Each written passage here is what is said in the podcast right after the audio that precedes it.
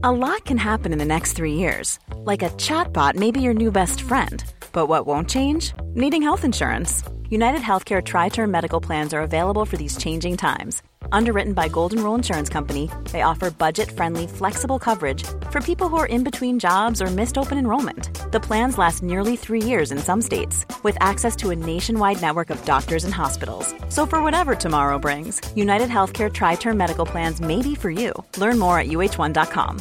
This is Paige, the co-host of Giggly Squad, and I want to tell you about a company that I've been loving, Olive and June. Olive and June gives you everything that you need for a salon quality manicure in one box. And if you break it down, it really comes out to $2 a manicure, which is absolutely insane. It's also so easy to get salon worthy nails at home with Olive and June. The difference between how your nails used to look when you did them yourself and now with the Manny system is a complete game changer. The best thing about Olive and June too is it's a quick dry, dries in about one minute, lasts for five days, and full coverage in up to one to two coats. Visit oliveandjune.com slash perfect Mani 20 for 20% off your first system. That's oliveandjune.com slash perfect Mani 20 for 20% off your first system.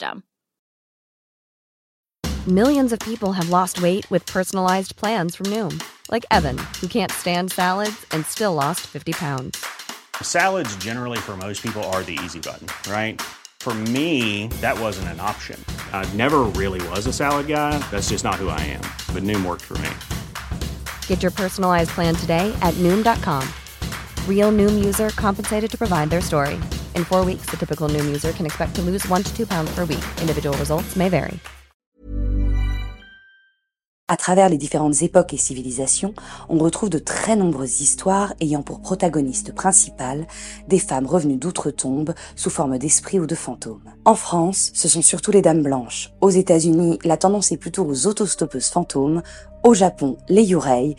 Quant aux pays d'origine celtique, comme l'Irlande, elles se concentrent surtout sur les lavandières de nuit. Mais celle qui nous intéresse aujourd'hui semble être présente dans toute l'Amérique latine et serait apparue pour la première fois au Mexique on vous présente la Llorona. Prêt à découvrir sa légende?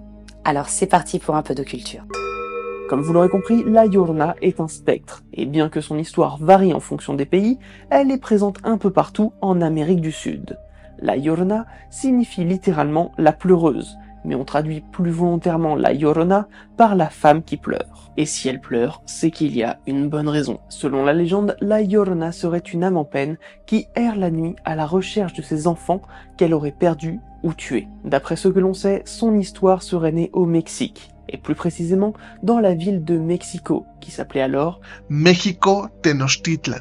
La version la plus populaire de l'histoire de la Llorona est celle d'une femme autochtone séduite par un conquistador espagnol. Nous sommes donc au XVIe siècle. Le couple aurait donné naissance à trois enfants, mais cette relation n'avait rien d'officiel, et lorsque la femme demanda son officialisation, l'homme prit ses distances jusqu'à la quitter pour se marier avec une Espagnole de haut rang. Lorsque la femme apprit la nouvelle, elle fut submergée par le chagrin. Totalement désespérée par la situation, elle décida de noyer ses enfants avant de se suicider. Et c'est à partir de ce moment-là qu'on commença à entendre des lamentations près du lac où elle aurait perdu la vie. On dit également que les habitants commencèrent à fermer leurs portes et leurs fenêtres de peur de la Llorona, car elle se serait souvent présentée en pleurs dans les rues de la ville. La légende raconte que les soirs de pleine lune permettraient de voir la silhouette d'une femme vêtue de blanc portant un voile sur le visage.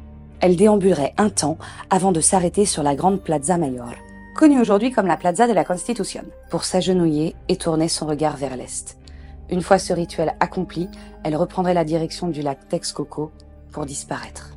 On dit également que les plus téméraires qui osent approcher la Llorona lorsqu'elle est de sortie s'exposent à des révélations effrayantes de la part de cette dernière qui les hanterait toute leur vie. S'approcher d'elle dans le pire des cas pourrait également vous mener à la mort. Évidemment, si l'on fait attention aux détails de cette histoire, on remarque que la légende commence avec un conquistador et une autochtone.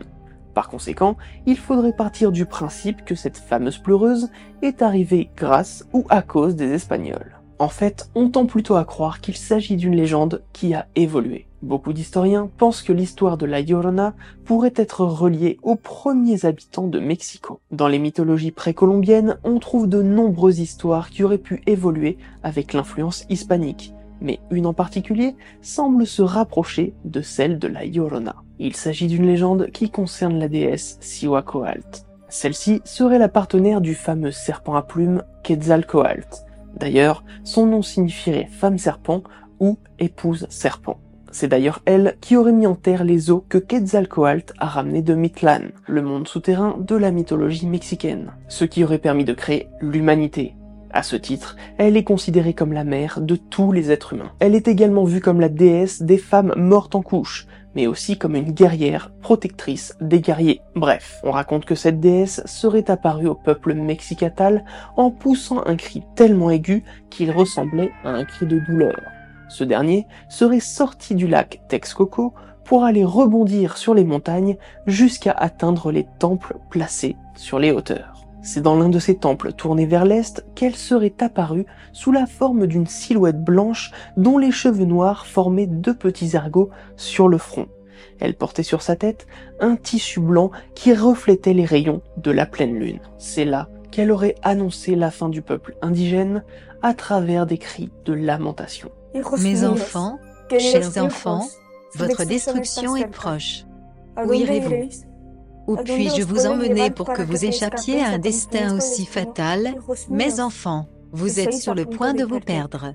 Cette apparition de la déesse aurait été prédite dans le codex Aubin et serait le sixième signe de la fin des Mexicatles. Et si elle est apparue dans un temple tourné vers l'est, c'est justement parce que la fin de cette civilisation devait venir de l'est. Quand les Espagnols sont arrivés et que la conquista a commencé, selon les chroniqueurs de l'époque, une femme aux cheveux noirs vêtue de blanc serait apparue près de la capitale de la Nouvelle-Espagne en criant et s'arrêtant devant les croix, les cimetières, les temples ou tout autre symbole de cette nouvelle religion qui s'imposait. À chaque fois, l'on aurait entendu des cris plaintifs disant Aïe, mes enfants, aïe.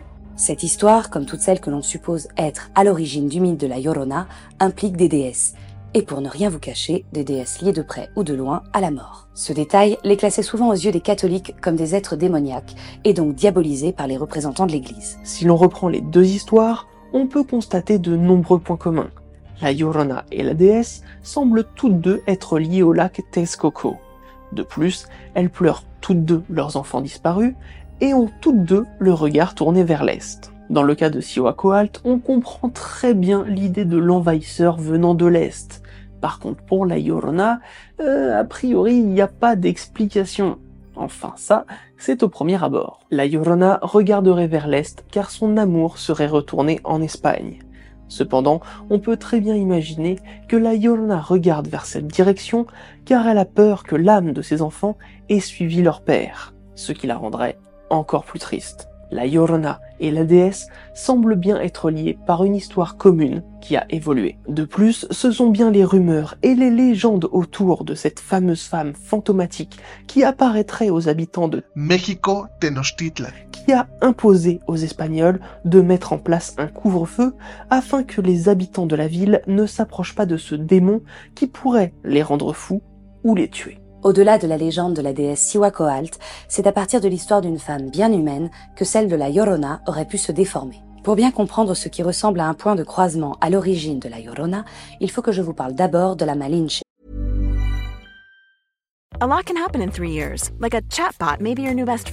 But what won't change? Needing health insurance. United Healthcare Tri Term Medical Plans, underwritten by Golden Rule Insurance Company, offer flexible, budget friendly coverage that lasts nearly three years in some states. Learn more at uh1.com. Burrow is a furniture company known for timeless design and thoughtful construction and free shipping, and that extends to their outdoor collection. Their outdoor furniture is built to withstand the elements, featuring rust-proof stainless steel hardware, weather-ready teak, and quick-dry foam cushions. For Memorial Day, get 15% off your Burrow purchase at burrow.com slash ACAST and up to 25% off outdoor. That's up to 25% off outdoor furniture at burrow.com slash ACAST. ou plus sobrement la Doña Marina telle qu'elle fut baptisée. La Malinche est une jeune femme qui aurait été donnée aux Espagnols lors des premières conquêtes du Mexique. Native du sud de ce pays, elle aurait été l'interprète des conquistadors lors de la colonisation du Mexique. Son utilité et sa beauté auraient séduit Hernán Cortés, menant ainsi à la conception d'un enfant illégitime. Était-elle consentante? Ça l'histoire ne le dit pas. De la même façon, on sait qu'elle fut par la suite mariée à un riche conquistador, compagnon de Cortés, dont elle eut une fille. C'est quelques années après, vers les années 1520-1530, que la Malinche serait morte. Et j'ai bien dit serait morte, car pour l'histoire avec un grand H, nous n'avons à l'heure actuelle aucune information, ni sur la date, ni sur les circonstances de sa mort. Elle a tout simplement disparu de la circulation.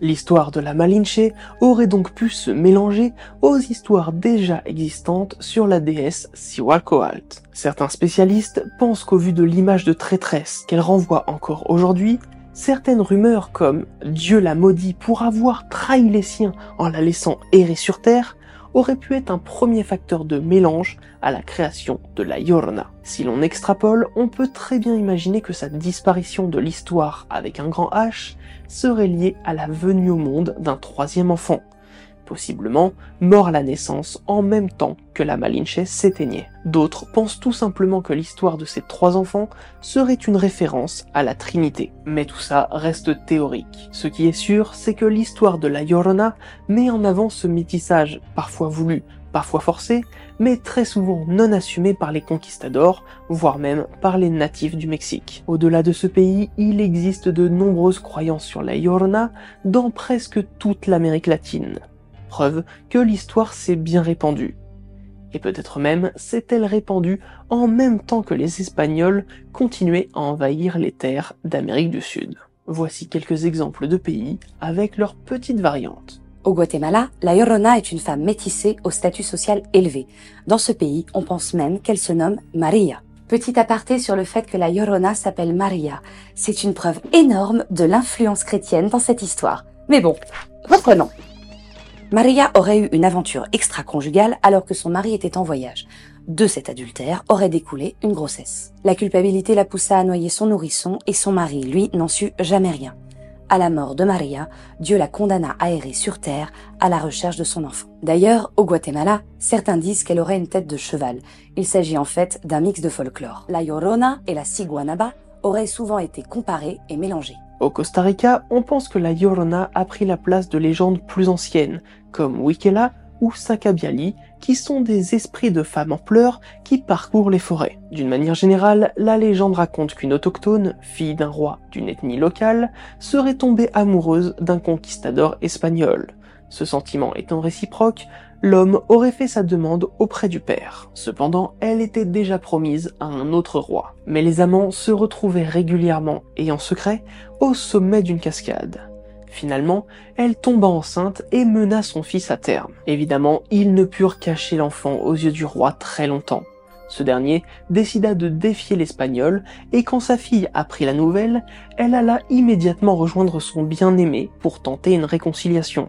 Cependant le roi kidnappa l'enfant et décida de le jeter du haut de la cascade. Lorsque la fille eut vent de l'acte abominable de son père, elle apprit également que celui-ci l'avait maudit en la condamnant à errer sur les rives en contrebas à la recherche de l'âme de son enfant. Ah, la famille Depuis, les voyageurs se promenant près de cette rivière disent entendre régulièrement des sanglots. En Équateur, on dit que la Llorona serait une femme avec un enfant que son mari aurait abandonné. Devenue folle à la suite de cette séparation, elle aurait noyé son petit dans la rivière. Prise de remords, elle retourna là où elle l'avait laissé, mais évidemment retrouva son petit mort. Cependant, un détail aurait sauté aux yeux de la Llorona le petit doigt de la main de son enfant mort aurait disparu. Elle aurait alors décidé de se suicider en se jetant à l'eau. Dès lors, on raconte que la Llorona apparaît sur les berges de la rivière, en pleurs, et qu'elle coupe le petit doigt à tous ceux qui croisent son regard. Et si par malheur vous avez avec vous un bébé, elle le noie et se met à pleurer pour lui. En Colombie, son histoire est essentiellement la même qu'au Mexique. La vraie différence est sur la description qu'on en fait. Pour les Colombiens, la Llorona serait un fantôme qui parcourt les montagnes, les vallées, les rivières ou encore les lagons, vêtu d'un manteau blanc qui lui arrive jusqu'au talon. Selon les régions, elle aurait les cheveux noirs, bruns, dorés ou encore argentés, mais toujours bouclés. On dit aussi que dans ses cheveux, on peut apercevoir des grillons, des lucioles ou encore des papillons. Elle n'aurait pas de visage, mais un crâne avec les deux orbites qui contiendraient des boules incandescentes. À l'époque, je savais pas ce que ça voulait dire incandescente. Maintenant, vous savez Bah, je l'ai su à une époque, mais maintenant. De plus, elle bercerait continuellement un enfant mort avec ses bras osseux. Et lorsqu'elle pleure, des larmes de sang couleraient sur son visage à nu. En soi, une véritable vision d'horreur. Voilà, ce ne sont que quelques descriptions et histoires concernant la Llorona. Il en reste encore des dizaines selon les pays ou les régions. Ce qui est sûr, c'est que dans tous ces pays, la Llorona est une véritable entité ancrée dans l'inconscient collectif et servant majoritairement aux parents pour convaincre les enfants de ne pas rester trop tard le soir dehors. En gros, quelque chose comme Si tu rentres pas à l'heure, la Llorona te capturera. Attention, j'appelle la Llorona.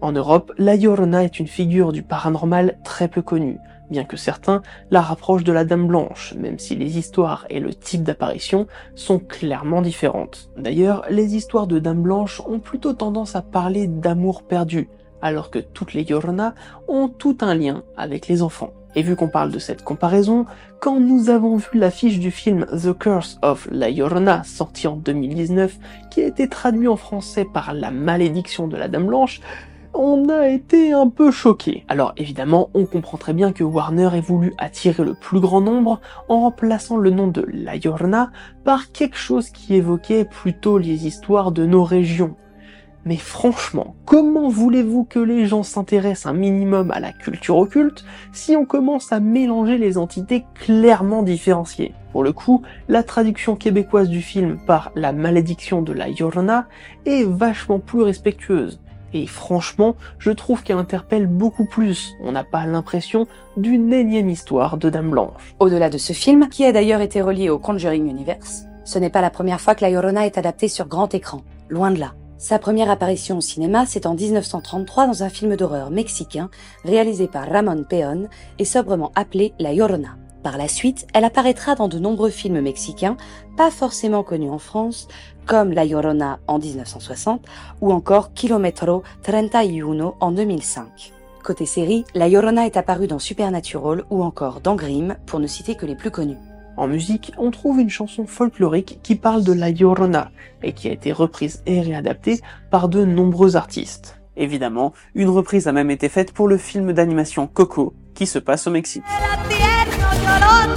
Et on la trouve même en version métal par El Cuervo de Po. Au-delà de cette chanson folklorique, on trouve évidemment de nombreux titres parlant ou évoquant un minimum la Llorona. Et forcément, on la retrouve dans de nombreux livres mexicains, qu'il s'agisse de nouvelles, de recueils ou encore de contes. Voilà, on espère vous avoir fait découvrir cette légende, ou au minimum vous avoir fait découvrir deux trois choses dessus. Quant à nous, on vous donne rendez-vous très vite pour un nouveau moment de culture. Ouais, alors en fait, ça c'est ma phrase à la base. Even on a budget, quality is non-negotiable. That's why Quince is the place to score high-end essentials at 50 to 80% less than similar brands. Get your hands on buttery soft cashmere sweaters from just 60 bucks, Italian leather jackets, and so much more. And the best part about Quince, they exclusively partner with factories committed to safe, ethical, and responsible manufacturing. Elevate your style without the elevated price tag with Quince. Go to quince.com slash upgrade for free shipping and 365-day returns.